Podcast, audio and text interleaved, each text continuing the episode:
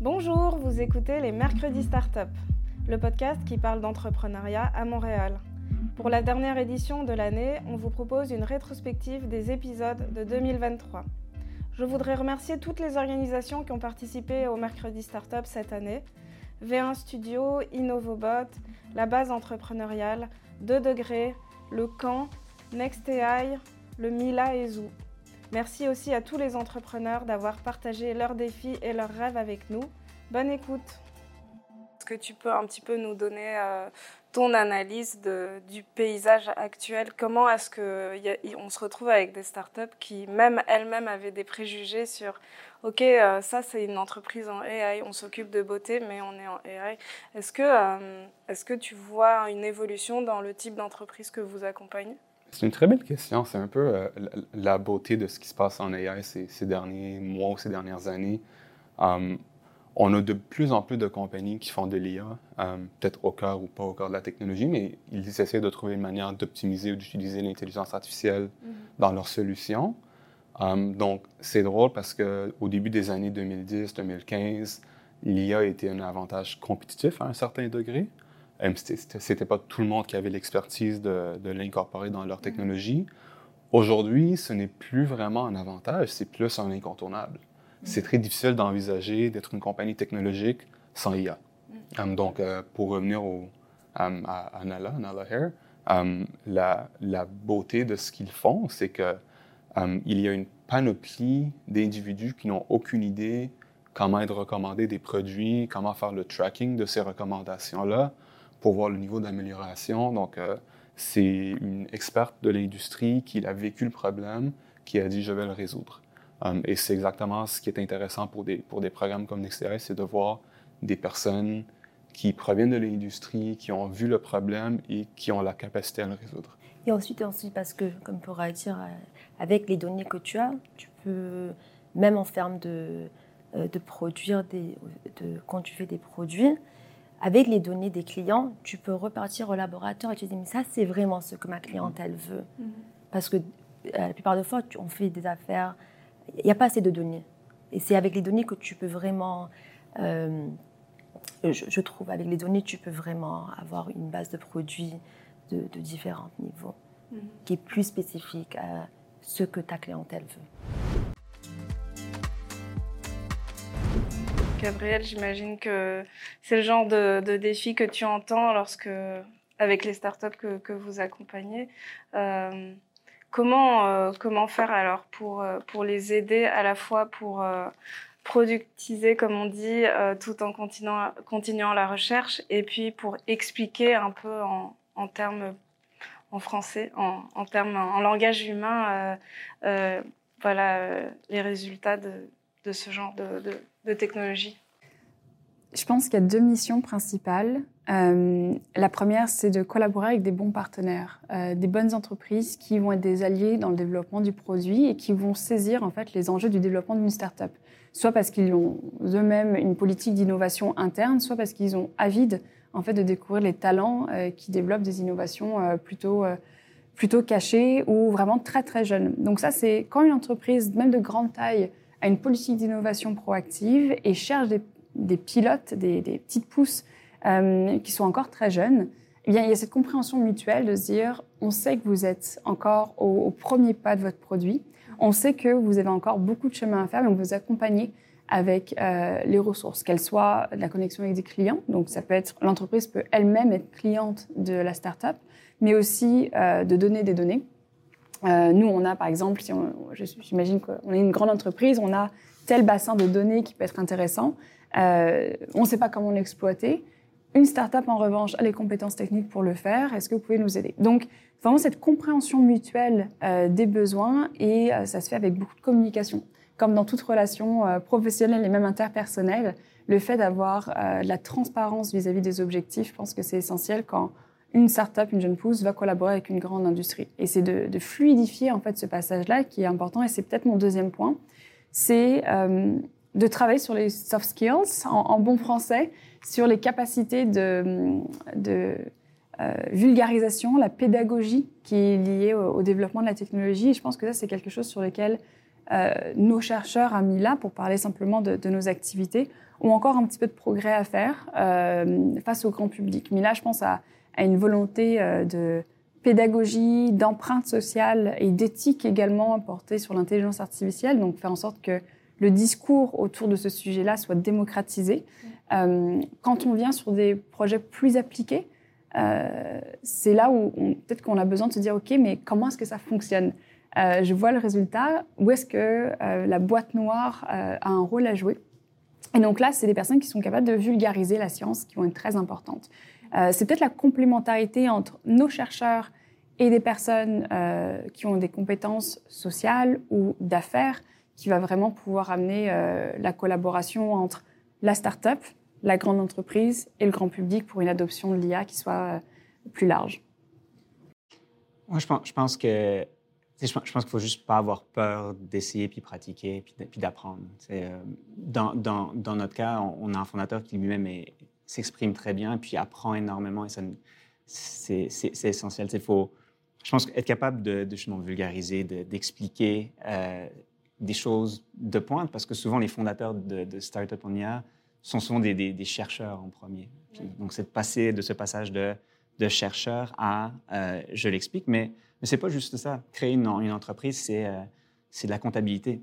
Et puis, et puis ce n'est pas une autre personne qui va faire la comptabilité au début dans une startup. Donc faut avoir, faut prendre le temps de se dire, ah, peut-être que ce mois-ci, euh, plutôt que de travailler sur améliorer mon modèle de 1%, en fait, je vais devoir travailler sur d'autres choses. Je travaille sur le, marketing, je travaille sur la comptabilité. Puis, euh, il y a des ressources partout. Donc, je dirais à tous les fondateurs, euh, c'est essentiel d'avoir, d'utiliser cette volonté de, résoudre des challenges qu'ils ont dans, dans, leur côté chercheur, mais de l'utiliser pour, pour d'autres choses, parce qu'il n'y a personne qui va le faire pour eux, surtout au début. On ne peut pas embaucher une personne pour le faire au début. Euh, et donc, c'est vraiment, je dirais que c'est vraiment essentiel d'être un peu un touche-à-tout, puis de se généraliser, de ne pas avoir peur de se généraliser parce que c'est ça que ça prend. Donc, le, prototypage, c'est quand même une, période qui, dépendamment de la technologie, peut être soit relativement courte ou relativement longue. Euh, nous, on, fait affaire avec une clientèle qui sont les personnes âgées, qui sont, très précis sur les besoins qu'ils veulent. L'adoption est généralement très basse dans ce genre de technologie-là qui, est euh, orienté vers les aînés. Donc, nous, il faut faire notre prototypage avec les aînés. Donc ça, ça, ça, amène un autre niveau de complexité, mais présentement, on a fait notre première, disons, euh, MVP, notre produit minimum viable. On est allé le tester dans une résidence de personnes âgées en milieu réel pour aller valider nos hypothèses qu'on a formées. Suite au pilote, on a validé plusieurs hypothèses, on a invalidé d'autres. Et donc là, le processus itératif du prototypage, on est en plein dedans. Donc, on utilise la rétroaction pour soit modifier le produit ou modifier le prototype ou faire une autre itération, puis après ça, aller faire un autre cycle euh, de pilote, de test, tout ça. Donc, on est dans une période où on n'est pas encore en commercialisation, on n'est pas encore capable d'aller chercher du revenu. Et donc, et on est allé chercher déjà du financement non dilutif. On est un peu comme dans une période qui, est difficile parce qu'on a beaucoup de dépenses pour le prototypage, pour les tests, les déplacements, les salaires, mais on ne génère pas encore des revenus. Donc, d'où l'importance d'aller chercher des experts dans le domaine, donc Christian, qui, qui nous permet un peu de, cadrer cette approche de prototypage-là pour, pour, bien la réussir, bien la faire et avoir les objectifs bien alignés. Parce que c'est très facile de s'éparpiller dans le prototypage, de dire, ah, on ajoute une autre fonctionnalité, on ajoute une autre fonctionnalité, et là, au final, on arrive avec 38 fonctionnalités différentes qui ont coûté des milliers de dollars de développement que personne n'utilise. Oui, parce que le prototypage, justement, comme Maxime le disait, de ton idée, ça va. Tu dis, bon, OK, euh, je vais aller invalider ou valider certains trucs, mais tu ne peux pas en, trop en faire parce qu'à un moment donné, euh, tu n'auras pas toutes les réponses de toute façon, ou tu vas recevoir tellement de réponses que toi-même, tu vas être pris d'un espèce de chaos. Ça fait que comme je disais tantôt, ben, je vais le répéter parce que je trouve que c'est super important. Dans le prototypage, maintenant, ça l'a tout le temps été, mais par contre, j'ai des mots maintenant pour mieux l'exprimer. On a du pré-totypage et du prototypage. La différence entre les deux, rapidement, le pré, on va travailler sur, euh, avec des matériaux qu'on va assembler, on va faire des trucs comme ça, qui vont être d'environ de quelques heures à une semaine. Puis avec un cost 500 et moins. Et ce qui est intéressant là-dedans, c'est que ça va réellement amener un espèce de médium à ton idée quand tu vas présenter. Tu vas commencer à aller montrer ça aux gens, ils vont dire Ah, OK, OK, OK, je comprends. Maxime, chez euh, Azimut, ce qui était intéressant, c'est que c'est très clair comment il l'explique. C'est comme un, la première fois qu'il m'a rencontré, j'ai un airbag, un vêtement airbag qui va protéger les personnes âgées qui vont, juste avant de tomber, ça va, ça va les aider à ne pas se fracturer. Je fais Oh my God, c'est incroyable. Puis en plus, c'est une très belle mission. Le prototypage, lui, c'est un petit peu plus compliqué. Première des choses, la durée de temps est beaucoup plus longue. Et là, on parle de quelques mois, mais aussi, je dirais, quelques milliers de dollars. Et c'est là, c'est là que c'est tout un enjeu pour un entrepreneur parce que souvent, on n'a pas les ressources financières. Je rajouterais une petite couche. C'est important, même quand on fait du pré-taux-typage, on peut déjà commencer à demander des préventes. Quand c'est bien fait, on peut commencer. Pas tout le temps les modèles d'affaires qui le permettent. C'est d'ailleurs une autre raison que le CEO, souvent, il va dire, bon, OK, comment je vais aller chercher l'argent? Comment je peux aller chercher des préventes, aller chercher déjà un peu de financement pour m'aider à développer un bon prototype? qui va faire encore un autre travail après parce qu'on va revenir revalider encore, on part en itération. Cette phase-là, très difficile à prédire combien de temps elle va durer. Par contre, il y a des triggers qui sont hyper importants qui fait souvent on me pose la question quand est-ce qu'on arrête de faire un prototype? Bon, la, réponse est très simple, c'est quand on commence à faire des ventes. Quand vous commencez à avoir des ventes, des ventes qui veulent rentrer, ils veulent n'acheter, ils ne veulent pas juste n'acheter, ils sont prêts à faire la transaction. Tant qu'il n'y a pas de transaction, c'est de l'utopie, ce n'est pas une, une entreprise, c'est même pas une start-up. Quand on commence à échanger de l'argent, hop, là, on est en mode entreprise. Puis, je rajouterais au niveau du MVP, moi je dis tout le temps, on est en train de bâtir un MVBP, un business model. Il faut vraiment qu'il y ait un échange d'argent dans le MVP. Et après, ben, là, c'est sûr que quand le, prototype commence à être sexy, fonctionnel, bon, on passe en micro-série. C'est tout le plaisir. Là, actuellement, je dirais, moi, la phase que Maxime, il est, mais moi, c'est là mon plaisir commence. C'est là que j'ai du fun. Avec des fournisseurs, tout ça, on essaie de, de trouver les solutions qu'il va falloir pour faire un prototype réellement efficace et sexy. Ben, on, a accompagné euh, l'équipe d'IPOC, notamment Kevin, euh, à travers le parcours Rémi Marcoux à la base, à travers l'accélérateur Banque Nationale aussi. Euh, c'est un exemple classique d'une belle équipe d'étudiants ou d'anciens étudiants de notre campus qui ont des, études, des profils, des compétences vraiment complémentaires. Ce qu'on essaie de, mettre en place le plus possible sur, le campus de l'Université de Montréal, de Polytechnique et d'HEC, sur les autres campus universitaires aussi. Euh, d'être en mesure de, s'assurer que les étudiants se rencontrent puis euh, créer des équipes qui sont complémentaires. Euh, c'est pas facile, hein, bâtir son, équipe de cofondateurs.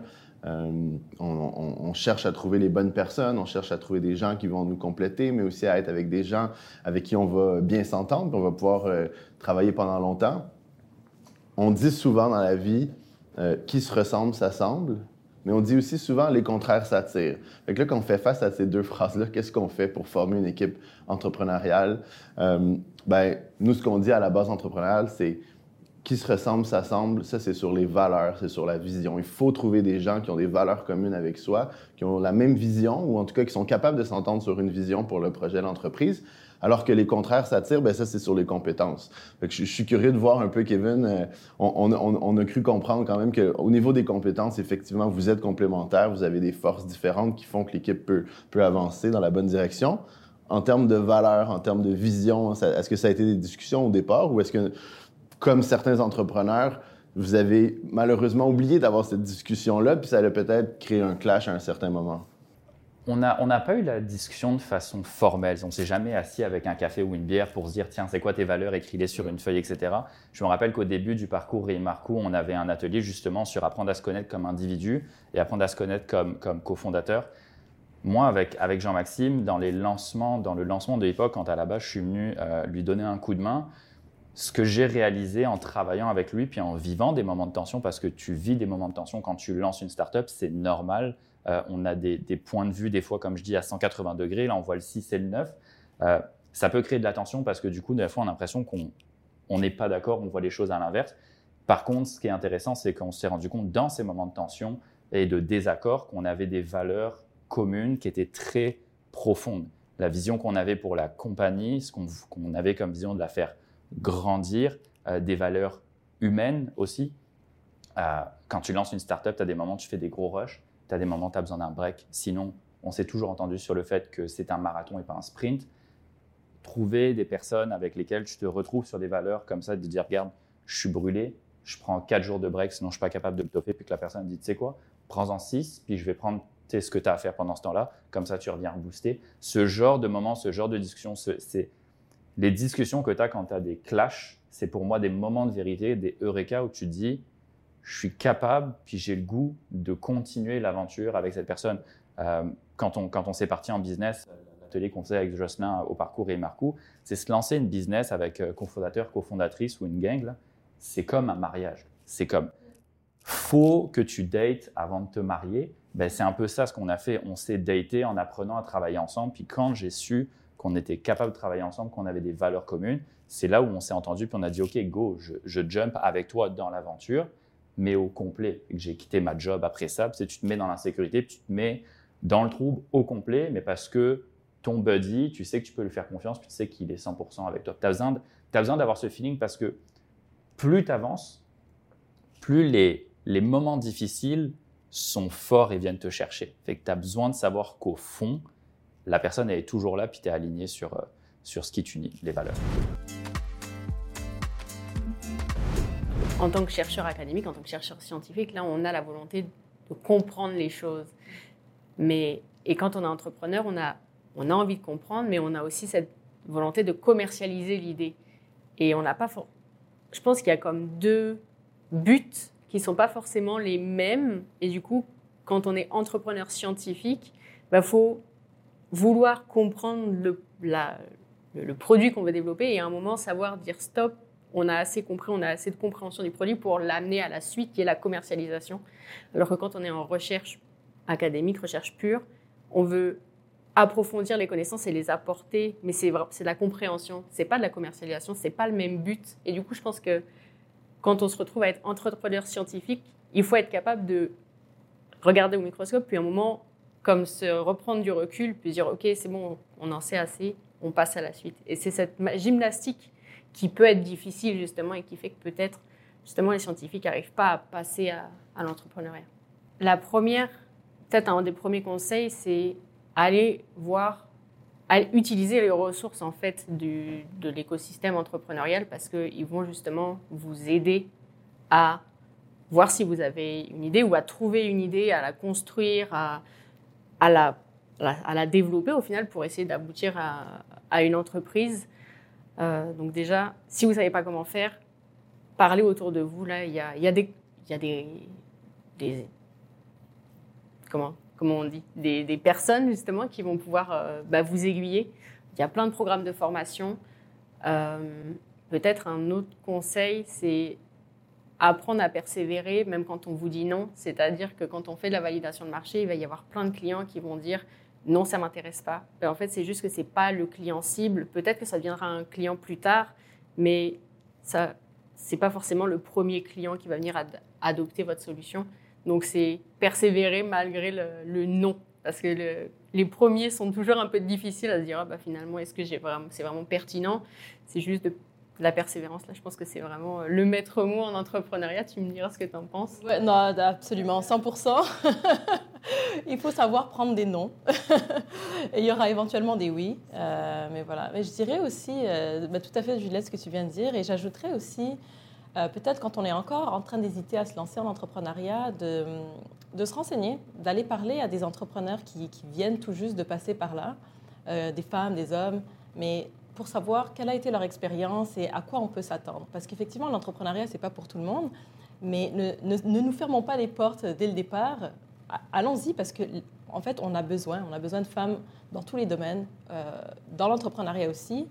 On a des enjeux de société à régler, euh, que ce soit au niveau de la santé, des changements climatiques, euh, de l'éducation, et, ça, touche tout le monde. Donc, on a, besoin des femmes aussi pour avoir des fois une perspective différente, amener une saveur différente aux solutions qu'on vient mettre sur le marché. Donc la porte est grande ouverte. Je dis ça aux femmes, la porte est grande ouverte. Venez, venez, venez cogner, venez vous renseigner. Et effectivement, il y a plein de, plein de programmes qui existent, plein de structures d'accompagnement. Donc il suffit de, cogner à une porte. Et si ce n'est pas la bonne porte, ben il y en aura d'autres. mais euh, pour au moins se renseigner. Puis, euh, et puis si on décide d'y aller, moi je dirais aussi d'avoir euh, un ou une mentor. Ça peut faire la différence, d'être bien accompagné, d'être aiguillé, puis, puis de bien s'entourer en fait. Parce que c'est une aventure, ça peut, être, ça peut avoir l'air solitaire, mais il faut pouvoir bien s'accompagner, bien s'entourer. Et, je leur dirais, dernier mot, mais allez-y, foncez. Est-ce qu'en termes de, de, de, charte éthique, euh, tu as, commencé à élaborer quelque chose euh, pour euh, ces influenceurs, les activer d'une manière où toi, ça correspond à tes valeurs, de leur donner finalement cette passion, cette flamme que toi, tu as dans ta compagnie, mais c'est d'aller chercher les bonnes personnes et puis s'assurer qu'ils respectent les mêmes valeurs que pour lesquelles toi, tu as créé euh, Elist. Oui, puis quand on parle des influenceurs, là, on fait tout, tout, de suite référence aux influenceurs de Sunwing, qui sont un mauvais exemple, aux gens de certaines télé télé-réalité québécoise qu'on nommera pas ici. Euh, mais le, marketing d'influence, c'est plus que ça. Puis je ne vais pas ramener encore euh, ça à un projet personnel, mais moi, j'ai deux filles de 6 et 9 ans euh, qui sont un jour ou l'autre, pas maintenant, là, je, repousse ça le plus loin possible, mais qui vont être en contact avec les réseaux sociaux. Puis je veux, je veux essayer de créer une, sorte de, justement, de charte d'éthique. En fait, on a notre première version a été mise sur papier où euh, on voudrait créer des meilleures pratiques dans une industrie qui n'est pas vraiment encadrée pour le moment. On suit de très près ce qui se fait en France puis en Italie. Euh, il y a des projets de loi qui ont été déposés en France pour la divulgation euh, des filtres, par exemple, l'interdiction pour des cliniques de chirurgie esthétique, par exemple, d'avoir recours aux influenceurs. Puis c'est des pratiques qu'on veut amener ici dans notre entreprise ne serait-ce que pour offrir aux grandes, aux, grandes marques et aux grandes agences un saut de certification euh, d'éthique euh, dans nos pratiques, puis aussi de permettre aux nano-influenceurs de travailler avec des marques qui sont en accord avec leurs valeurs euh, également. Mais comment est-ce que vous arrivez à, les, convaincre ben, qu'adopter une démarche d'impact dans le développement de leurs produits, c'est bénéfique? Alors, on ne rentre pas nécessairement dans un processus de conviction, justement, euh, parce que euh, ce qu'on est en train de mettre en place, c'est plutôt justement euh, d'amener un certain nombre d'éléments pour leur permettre d'adhérer à cette, en fait, d'adhérer à ces, à ces enjeux-là, mais aussi de, s'assurer que le projet qu'ils développent soit en cohérence avec des exigences qu'ils vont de toute façon devoir rencontrer. C'est pas nécessairement les exigences de l'incubateur, mais on le voit depuis euh, une petite année, il y a de plus en plus d'investisseurs, si ce n'est pas la totalité, qui, pour qui ça devient des exigences sine qua non pour euh, euh, obtenir des fonds, tant dans le dilutif que même dans le non dilutif. Dans les subventions, c'est la même chose. Donc, de, nous, notre travail, c'est justement de les accompagner à être prêts à répondre à ces questions quand ils vont, euh, ils vont être confrontés à ça. Donc, on, déjà là, étant donné que le monde de l'investissement est en train de bifurquer vers cette tendance-là, ça, ça nous permet justement de démontrer que, en fait, pour faire de l'argent, vous n'aurez pas le choix de euh, vous conformer ou de, révéler de votre projet des aspects qui, sont, euh, qui vont être essentiels. Même chose au niveau, euh, ça, ça va être plus au niveau de la sensibilisation, mais de se dire que, encore une fois, je rappelle la, la portion citoyenne ou usager, consommateur des produits qu'ils développent. Les gens sont sensibilisés et vont exiger ils le font déjà en partie, mais de plus en plus, que certaines normes, que certains cadres soient respectés. J'avais aussi une autre notion que je voulais discuter avec vous, c'était le retour sur investissement d'impact. Tu disais tout à l'heure qu'il y a de plus en plus de fonds euh, mhm. dédiés à, l'impact, euh, qu'on commence à, de plus en plus avoir conscience que l'impact euh, amène à, plein d'autres solutions. Selon toi, qui, comment on pourrait définir ce, retour sur investissement d'impact? Bien, il, y a des, il y a beaucoup de manières de le faire. Il y a des outils, entre autres, qui le permettent. Euh, il y a le GIN, le Global Impact Investment Network, euh, qui a développé un outil qui s'appelle IRIS, entre autres, qui permet d'établir des indicateurs et des cadres là, pour arriver à évaluer l'impact, le mesurer, l'analyser et ensuite euh, apporter, pouvoir apporter des ajustements à ce niveau-là, mais surtout au niveau financier, de voir là, quelles ont été les retombées aussi. Mais il y a également un autre outil qu'on pourrait nommer, pour aller plus en détail, mais tout le SROI aussi, qui est plus sur les, impacts, les retombées sociales d'un investissement. Donc, comment qu'avec un dollar, tu peux avoir 2, 3, 4, 5 dollars de retombées au niveau social, si tu le, quantifies ou le, qualifies de la sorte. Donc, il y a toutes sortes de mesures euh, qui sont possibles à ce niveau-là. Cela étant dit, je pense qu'il y a un point qui est important là-dedans, c'est que ça dépend de la définition des indicateurs. Euh, je pense beaucoup dans une, stratégie, dans, euh, dans un modèle qui est axé sur l'impact. C'est quoi les objectifs qu'on a? C'est quoi les indicateurs qui se rattachent? Il y a un investissement qui se fait. Également, sur quel indicateur ça se base? Parce qu'un investissement d'impact, c'est une chose, mais est-ce que c'est un impact social qu'on veut? Est-ce que c'est un impact environnemental? Est-ce que c'est un impact plus de type économique? Et à ce moment-là, on a qu'à identifier certains indicateurs pour ensuite bien le mesurer. Donc ça, c'est un élément qui est fondamental. Des cadres, par exemple, il y en a beaucoup. On pourrait parler aussi des ODD, les objectifs de développement durable. Bon, je pense que c'est des choses quand même qui sont quand même très bien connues euh, et, qui peuvent, et qui peuvent et qui doivent, je pense, être euh, tous ces cadres-là de plus en plus utilisés et connus à travers les fonds d'investissement d'impact ou pas euh, pour arriver à atteindre nos objectifs collectifs. Oui, surtout si on parle de notre cas, de notre start-up, surtout quand nous, ODD, déjà on couvre cinq de ces 17 objectifs-là, comme la lutte contre la famine, les changements climatiques et tout, la préservation de la terre. Puis aussi, l'autre impact aussi qu'on on essaie d'utiliser, c'est surtout l'indice de carbone. Donc, si on prend, par exemple, juste euh, l'alimentation animale, donc si on compare les entreprises actuelles versus notre entreprise, on est capable de comparer, OK, pour un kilogramme d'aliments pour animaux, nous, notre indice de carbone, c'est ça, pour eux autres, c'est ça. Donc, ça peut être un argument de vente aussi pour aller chercher des fonds aussi au niveau du gouvernement ou des investisseurs. Effectivement, c'est important. Je pense que chaque start-up puisse prendre tous ces outils qui sont à leur disposition pour, voir qu'est-ce qui correspond le mieux. Mhm. Puis vous, c'est intéressant aussi cet, cet outil. Euh, Exactement, oui. L'ODD, ça nous aide beaucoup parce qu'on couvre déjà 5. Puis l'indice de carbone aussi, ça nous aide. Puis l'impact social aussi, on est capable de le mesurer avec les, les emplois qu'on offre ou les stages qu'on offre aussi. C'est quelque chose aussi qu'on est capable de le calculer.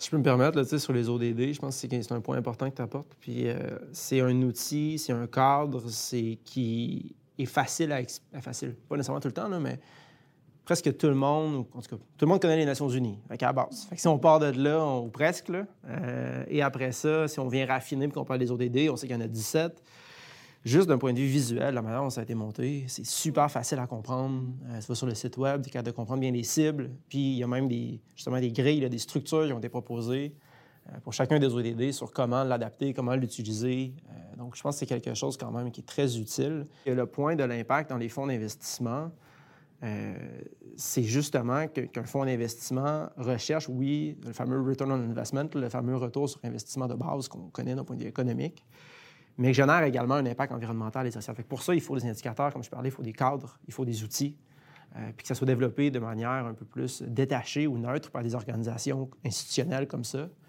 très répandues, euh, avec différents experts. Je pense que c'est euh, important. Qu'est-ce qui, peut être fait pour, changer un peu les, stéréotypes et pour faire comprendre à un financier que euh, l'idée euh, qu'une femme va proposer, elle est tout aussi intéressante que, que, celle d'un homme, tout bêtement. Bien, je pense que la première chose qu'il faut se dire, c'est les données. Honnêtement, à ce point-ci, toutes les données prouvent que les équipes diversifiées donnent un meilleur retour sur investissement. Mais je pense que quand on le ramène au niveau du fond, moi, ces données-là, c'est ça que je trouvais intéressant. Puis je ne veux, pas, je veux pas dire euh, juste plein de chiffres, mais Aujourd'hui, tu as seulement environ 30% des fonds qui vont être profitables, des fonds de VC. ça veut dire qu'il y en a 70 qui ne le seront pas. Puis, dès qu'il y a une femme associée qui fait partie de l'équipe d'investissement, elle a quatre fois plus de chances d'investir dans des femmes entrepreneurs. Ça a quand même un énorme impact mm-hmm. à la fin.